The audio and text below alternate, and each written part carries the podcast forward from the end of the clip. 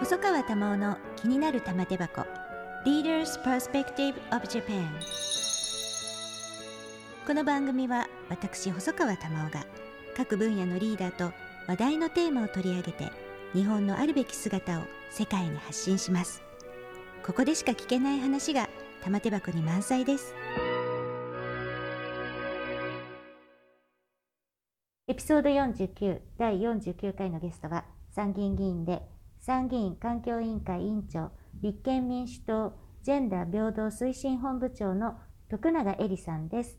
徳永さんこんにちは。こんにちは。今日はありがとうございます。楽しみにしてました。あ私もです。この番組まあ声だけなので、はい、本当にお姿をお見せできないのが、ええ、とっても残念なくらい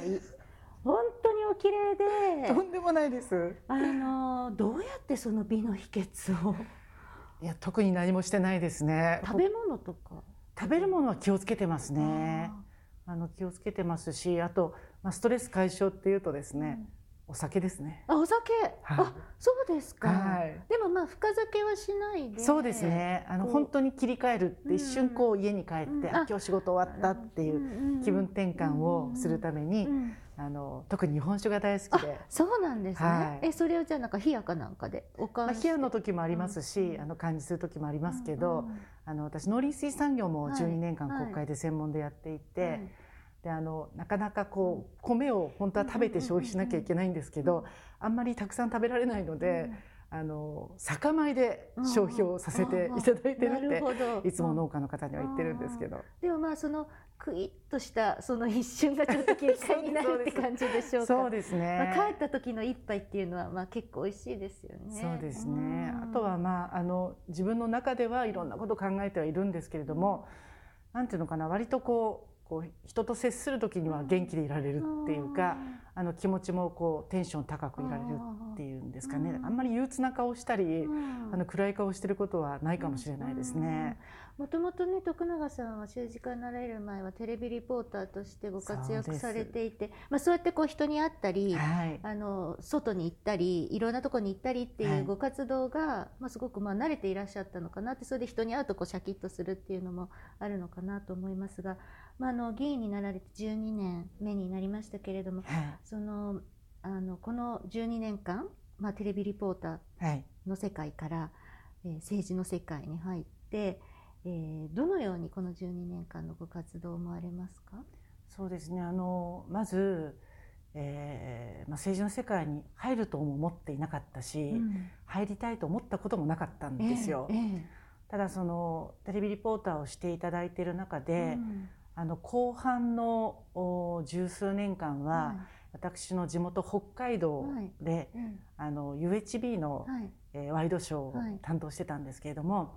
私の担当している分野が、まあ、女性を取り巻く問題とか、うん、子どもの問題とかですね。結構社会問題だったんですよ。でなかなか普通に暮らしていたのでは見えないような、うん、あの社会の影の部分っていうかそういうところをたくさん見させていただいて、うん、ああこのままの政治では、もう日本の社会や若い人たちの未来が、もう大変なことになるっていう危機感をすごく持っていてね。でやっぱり政治が悪いんじゃないかと、うん、でぜひあの政治を変えてもらいたいって思いがあって、うん、まあ、当時私民主党の支援者だったんですよ。でご案内だと思いますけど、あんまりこうメディアで仕事している人が、うん、自分はどこの政党を支持するってことを明確にすると、仕事に若干影響がありますよね。でももうそんなことお構いなしでですねもうとにかく政治が変わらなきゃいけないと思って。もう積極的に民主党を応援して、えー、じゃあもう党員になられて？そうですそうです。でも政権交代して2009年ですか、はい、もうすごく嬉しくて、うん、ああこれで政治は変わるって、うん、まあ、一有権者としてとてもこう喜んだっていうか、うん、期待をしたんですね。はいはい、でところがまあご案内のようにいろんなことがあって、そしてまあ参議院選挙を2010年に迎えるっていう時に、私ももう30年ぐらいずっとテレビの仕事に関わってきて、まあ、一人親家庭で息子を育ててきたもんですから、うん、息子の大学受験だったんですよ。うん、で北海道ではテレビの仕事だけではなくて飲食店経営も2店舗やってたもんですから、まあ、二足のわらじで仕事をさせていただいてもう体もヘトヘトに疲れていましたし、まあ、年齢的にもあのこう後輩道をね、そろそろ譲らなきゃいけないのかなっていう気持ちもあったので、もうテレビの仕事を辞めようって思ったんですね。それで2009年のあの年末に、は民主党の北海道の事務所に行って、はい、私あのもうテレビの仕事は来年辞めようと思っているので、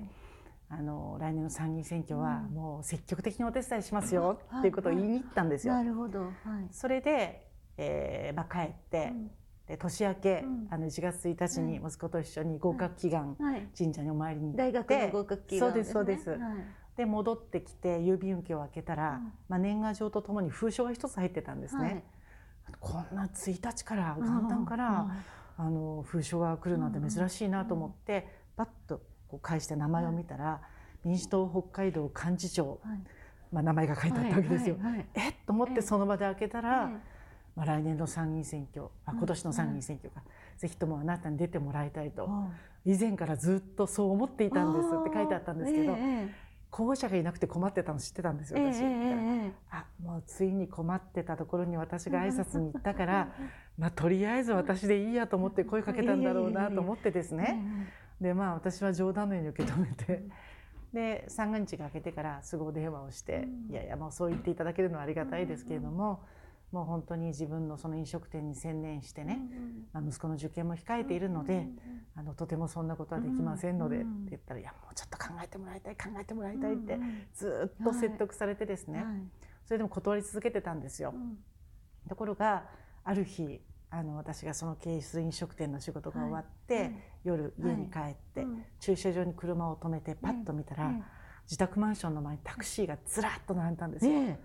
やられたなと思いました、はい、それでどうしようかと思ったんですけど、帰らないわけにいかないので、車から降りて走ってたんです、はいはい、そしたら気づかれて、わーっとメディアの皆さんに囲まれて、ライトたかれて。公表しちゃったわけですか？その県連あ同連が。だと思います。そうですよね。徳永さんって、あの参議院選挙出るんですか?」って言われて「いや私そんなこと全く知りません」って「そんなことありませんから」って言って家に書き込んでったんですけど、当然新聞に出ますよね、ニュースにもなりますよね。で、まあ、当時働いてたテレビ局の、まあ、上司に呼ばれて「お前は何を考えてるんだ」と「なぜ相談しないんだ」みたいな言われて「だ」みたいな。私はもうそんなつもり全然ありませんからって言ってたんですけど、まあ、周りが、まあ、賑やかになってきて騒がしくなってきて、まあ、いろんな人からやった方がいいっていうふうに言われたりもしてそれでももう自分は断ろうと思ってたんですけど最後の最後「いやもう受験前なのに騒がせてごめんね」って「もうつかなかったよね」って息子に話したんですね。そしたらお母さんさ、選挙は、あの有権者が選ぶんだから、まあ、選挙に通らなければ議員にはならないんだよって、でずっと民主党を応援してきたんだし、で僕たち2人でいろんなこと挑戦してきたじゃない、僕は受験ちゃんと頑張るから、お母さん選挙やってみるわって息子に言われたんですよ。それで 当時はあの北海道選挙区は議席は2つだったんですね。ところがあの民主党政権だったので、2つのところ2人候補を出すっていうことだったんですよ。であの連合という労働組合の組織がありますけれども、連合が全部もう一人の市議会議員だった方の候補についたので私は応援してくれる団体組織は何もなかったんですよ。だからどう考えたって一つは自民党さんが取るわけですし、まあ、2人民主党から出てて連合が向こうについてるってことで勝てるわけがないのでだからまあ自分がその選挙戦勝って議員になるというよりは、うん、私は心から民主党を応援しているので、うん、まあ、一緒に北海道上回って、民主党のことを多くの皆さんに知っていただいて応援を集めたいっていう気持ちで最後は選挙戦に出ることを決めたんです。そうなんですね。そうなんです。でもまあ大きな決断ではありますよね。そうですね。生活の場だとその応援する側だけではなく、はい、自分が候補者になるわけですから、はい、でもやっぱりその息子さんの最後言葉が一押しいやもうあれがなかったら間違いなく断ってました。はい。で徳永さんは選挙でやっぱり大変だと思ったことはどんなことですか？女性だからゆえに大変だと思う。いっぱいあると思う、ね、やっぱりハラスメントですよね。ハラスメントやっぱあるんですか？やっぱり女性なんかみたいな形。そうですね。やっぱパワーハラスメント、まあ、もちろん、うん、あのいろんな総務省の調査なんか見てもね、うん、あのセクシュアルハラスメントも選挙の現場では結構報告があるみたいですけれども私が感じてるのはやっぱりそのパワーハラスメント、うん、でもそのパワーハラスメントをしている人がハラスメントだって自覚が全くないんですよ。女だから当然とか、候補者だから当たり前とか、そういう中で結構ハラスメントって深刻な問題だと思いますね。そのなんか自分自身のまあ利益供与とは言いませんけれども、それ的ななんかこう要求だとかそういうことなんですか？うん、あの小さなことから言うとですね。うん、あのまあ選挙なんだから、うん、えー、ズボンを履けとか何スカート履いてんだとかね。そんな格好でできるのか？そうそうそう、あとあのそれこそ職場でね、はい、そのハイヒールを履くことを共有するのはダメだって話あります、逆にね、候補者の中では自分のスタイルとしてやっぱハイヒールを履いてやりたい人もいるじゃないですか。でも選挙で走り回るのにハイヒールなんか履いてどうすんだって、ハイヒールで走り回れる人たくさんいますから、はいそうですね、私たち多分走り回れると思うんですよ。まあ、そういうこととかですね、まあ、本当に細かいことをいろいろ言われて、そんなこと選挙に関係あるのかなっていうことぐらい細かく言われますね。まあ、お酒の強要的な話とか、あもちろんそれはありますもちろんです。でも飲めない人とかどうしたらいいんでしょうね。酒ぐらい飲めなきゃ政治家になれんとか言われますから。そこ私は大丈夫なんですね。細川玉緒の気になる玉手箱。Leaders Perspective of Japan ゲストは立憲民主党ジェンダー平等推進本部長の徳永恵里さんです。あの環境委員会の委員長を務められて、はい。はい、あの今力を入れてらっしゃる環境政策っていうのはどういうことですか、はい、あの2050年カーボンニュートラル、まあ、ゼロエミッション国際公約に我が国もしましたけれども、それによって、まあ、一気に状況が変わってきてあの先の国会で温帯法の改正案も通りましたけれども、まあ、再生可能エネルギーに、まあ、一気にシフトしていくという状況なんですが、まあ同時にですね環境破壊とか、あのそれこそ生物への影響とか、はい、まあ、それから、まあ、人間の人体への影響、例えばあの風車の低周波の問題とかですね、はい、いろんなことがあってアクセルを踏みながらも、一方でこうブレーキも踏んでいかないとですねやっぱり一気にいってしまうと取り返しのつかないことになりかねないっていう懸念があるんですね。で特に今あの太陽光発電事業がどんどんどんどんこう拡大されていってますけれども、うん日本ってもう平地がないんですよ。で作ろうと思って平地がない。じゃあどうするかっていうと、農地とか森林とか、そういうところの規制を緩和していってもう木を伐採してそこに作ったりとかもう農地じゃなくて転用して、あの発電事業に使ったりとかっていうふうになっていくんですよね、今のこの流れだと。本当にそれでいいんですかと、まあ、食料自給の問題もあるしまあ、あるいはその CO2 削減っていうのは森林なんかは吸収源としての役割もあるわけですからだから経済界とかあとその国の方針でね一気にそういった問題を慎重に考えないで進めていくことに対して大きな懸念があるので私はまあ議員になってからずっと農林水産委員だったんですけれども、まあ、前回の国会からその農地が危ない森林が危ないっていうここできっちりあの環境大臣と議論しとかなきゃいけないと思ったのでもう手を挙げてで野党の筆頭理事をさせていただいて相当小泉環境大臣とはもうけんけんがくがくやりましたね。けどそれでやっぱ見えてきたこともたくさんありましたし、まあ、先日もあの環境大臣変わって山口環境大臣になりましたけれども、あのぜひ面会させていただきたいっていうことでお会いして、まあ、1対1でじっくり私の権利についてお話しさせていただいて、まあ、大臣もそこが共有していただいたのであの、まあ、ぜひよろしくお願いしますということで。はい、あのあの再生エネルギーという名の、まあ、いわゆる乱開発みたいなのを、はい、あの進めるのではなくて、はい、ちゃんとあのきちんと守れる、はい、守りつつ再エネを進めていける、はい、そういう体制を作っていくことが必要ってことですね。そうですね。実際あの山間部というか山を切り崩して太陽光を置いて、まあ、問題にもなっていますので、ああいうことが起こりうるし、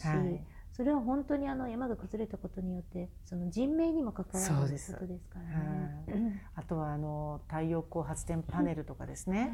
あと風力発電の風車、うん、これその外国製のものが非常に多いんですよね。はい、そう、ね。まあ、そういったものをどんどんね海外から輸入して、まあ、購入していく。あとはその、まあ、農地なんかも開放されれば、まあ、内外無差別の原則ありますから民間企業が農地を購入できるようになれば、外資も購入できるわけですよ。そうすると今もありますけれども、まあ、中国の企業が中国のパネルを使ってそして発電をして売電をしていくというふうになると国府が全部海外に流出するんですよね。そういった議論が全く国会の中でなされていないので、私はもうそのことがすごく心配でね。されてないんですか？されてないんですそうなんですね、はい、環境委員会でもそれにこだわって質問し続けたのは私だけでしたから。そうなんですね、はい、当然想定しうるリスクですよね。そうです。だけど考えられてないってことなんですそうなんです。だから今までも別にこのあの再生可能エネルギーに限らずですね、国府の流出いっぱいあったじゃないですか、技術も流出してしまってね,、まあ、それこそ半導体なんかもそうですし、太陽光パネルだってかつては世界のシェア、トップ10の中日本入ってたんですから、それが今はもう全然追いつかないような状況になってしまって。本当にねもう政策一つで、まあ、いろんな影響が出てきて、まあ、国にとってメリットはあればいいんですけれども、まあ、一方でそういったねデメリット国の流出、まあ、そこは本当に真剣に受け止めて、どうしたらそれを食い止められるかっていうことを、あのしっかり国会の中で議論していかないとダメなんじゃないかなと思いますね。すね。ぜひぜひお願いします。はい、でもあれですね、まあ参議院の環境委員会の委員長っていうことですけれども、あの環境大臣は野党の方にお会いするっていうのも結構珍しいことかなと思うんですそうですね、ね、あの環境大臣の山口さんは元民主党だったんです、あそうでしたね。確かに。そうなんそれで私はこれはやったと思ってあのぜひアプローチしてもらう あのしてみる意味はあるなと思って。それで環境省にお願いして、えー、ぜひ大臣と直接お話をさせていただきたいと快くお時間を作っていただいて結構ゆっくりお話しさせていただきました。そうですよね。あの一一緒にやられていた時期もそうです。はい。親しくさせていただいていたので。じゃあ話は早かったっていう感じですね。まあそういうつながりもいい意味で利用してっていうそうですね。いやだからね私はね国会の中においてもちろんその行政監視チェックっていう部分では、与野党厳しく対決する場面もありますけれども、はい、やっぱり同じ日本の国の中の国会議員としてね、与党も野党もなく、まあ、人間的な付き合いっていうのはすごく大事だと思うんですよ。そうじゃないと向き合ってこうちゃんと話すこともできなくてね、もう敵対したり好き嫌いみたいな壁がボンとできてしまうとですね話せることも話せなくなってしまうので。私はだからあの地元でもこちらでも、あの与党の議員の先生方とは極力親しくさせていただいて、あの機会があればいろんなお話をさせていただくようにしてるんですよね。そうなんですね、はい、そういう方でもなかなかいらっしゃらないかなと思いますけれどもすごくあの与野党を超えて仲いいっていう人たちと 全然付き合わないっていう人がいるかなと私の目から見るとい。ますけれども、でもまあ時にはやはりそうやって腹を割って話す機会っていうのは、その国会議員というあの立場は一緒っていうのが大事ですよね。はい、そうですね、うん、あの委員会でねまあ、法案の質疑をして、はい。まあ、いろいろこう問題点が明らかになってって、うん、まあ、付帯決議をつけたりするじゃないですか。はい、で大体付帯決議案っていうのは私たち野党が作って与党と協議するんですね。で私たちが書いたもの大体こう赤線引かれてこう修正されてくるんですけど、で与党のその担当の先生とお話をしててね、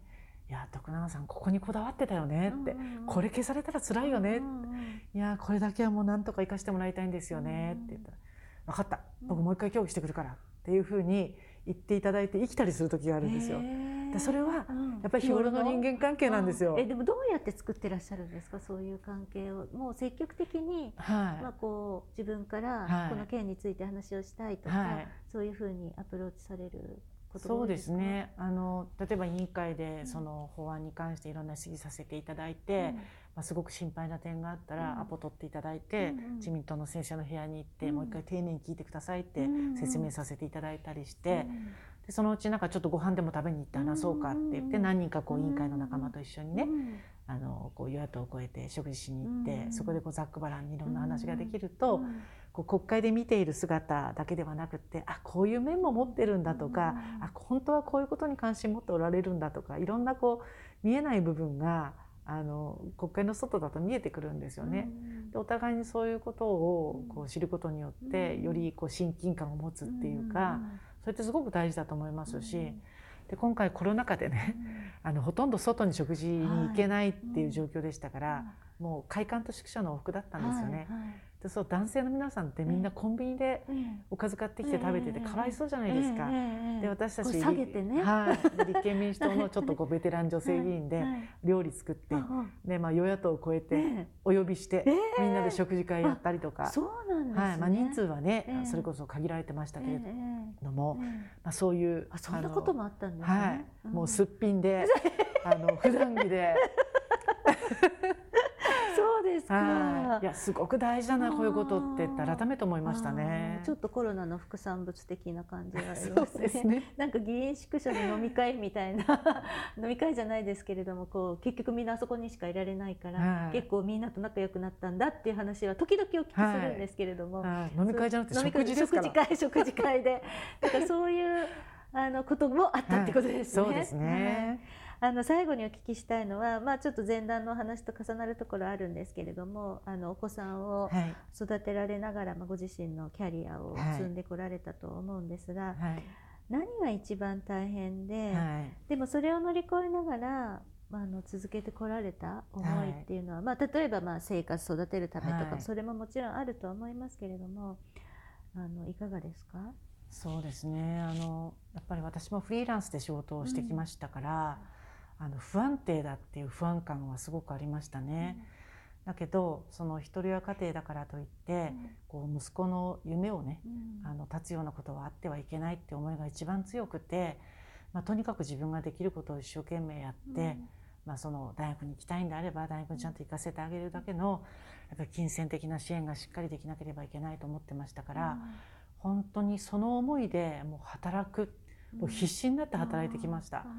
で私たちの時代は結構働いたら働いただけの収入になったんですね。今の時代そうじゃないです、はい、じゃないですか、でなかなか大変だと思うんですけれども、やっぱりこれまでは本当にあの母親として、あの息子のために頑張るぞっていう、それが私の大きなエネルギーになってたと思いますけど、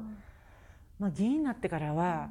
あの広い北海道、国土面積の22%、日本一広い選挙区ですから。まあ、農業の現場林業の現場水産業の現場あるいはいろんな生活の中に入っていって、うん、本当にまあいろんな暮らしがあるんだなっていうことや、うん、まあ、いろんな苦しみや悲しみを抱えている人もたくさんいるんだなってことを実感し、うん、また逆にあのものすごく一生懸命頑張ってる方々の姿を見て、あなんか私の大変さなんかちっぽけだなと、もっともっと人間って頑張れるんだなと思ったりして。本当に勇気とエネルギーをもらっているっていうのが今の自分なのかなっていうふうに思いますね。まあ、あの息子さんのためと思いながら今度はその選挙区を抱えて、はい、その選挙区の中の方々、まあのみならずあの、まあ、日本国全体のためっていうなんか誰かのためにっていう思いって結構こう乗り越える原動力に特に女性はなりがちなのかなと思うんですけど、ね、どうでしょう？いやそう思います、うん、なんか自分のためにってあんまりよく考えてみると、うん、何があるかなっていうと、まあ、たまにちょっと自分にご褒美で欲しいなと思ってたもの買っちゃおうかなとか、今日はちょっと奮発と牛も食べちゃおうかなとか、そういうことはありますけど、でもなんか生活の中でこう自分のためにっていうことって割と少ないんじゃないかな。家族のためにとか、子供のためにとか、なんか人の役に立ちたいとか、そういう気持ちって本音としてやっぱり大きいのかなっていう気はしますね。そうですよね。生きがいっていうか、やりがいっていうか。ね、まあ私もあの自分がのためと思うことであれば、なんかいろんな人に会えるから楽しいっていう。うんことはすごく仕事をしていてよかったなって思うんですね。はい、でも結局はやっぱりその目の前にいる人まあ、困っていたり私を必要としている人のために自分が動けた時が一番こうアドレナリンが出る。というか、はい、なんかもうそれでいいやっていう感じ、はい。はい、だからあの女比較的やっぱりそういうのがまあ母性なのか女性の特徴なのかなと思うので、うん、まあ、どんな職業でも女性は社会で、うん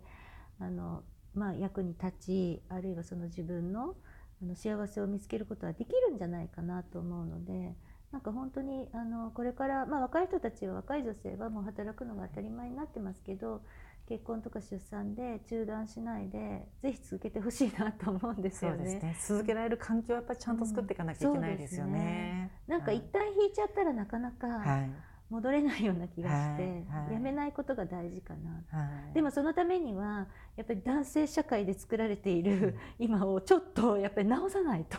とてもできないのでぜひあの政治の分野も、はい、あのいろいろあの壁があると思うんですが、はい、突破していただきたいなと思います。また政治が変わるとすごく象徴的なので。で一番難しいって言われてるところが前進するとすごく勇気をもらうのではい、であとあ変わったなっていうのも分かるので大変だと思いますが、はい、ぜひあのや与党の議員さんなんかにも 巻き込んでやっていただきたいなと思います。すね、突破できるように頑張ります。はい、はい、期待しております。ありがとうございます。どうもありがとうございました。細川玉緒の気になる玉手箱玉緒細川賞 Leaders Perspective of Japan エピソード49ゲストは参議院議員で参議院環境委員会委員長立憲民主党ジェンダー平等推進本部長の徳永恵里さんでした。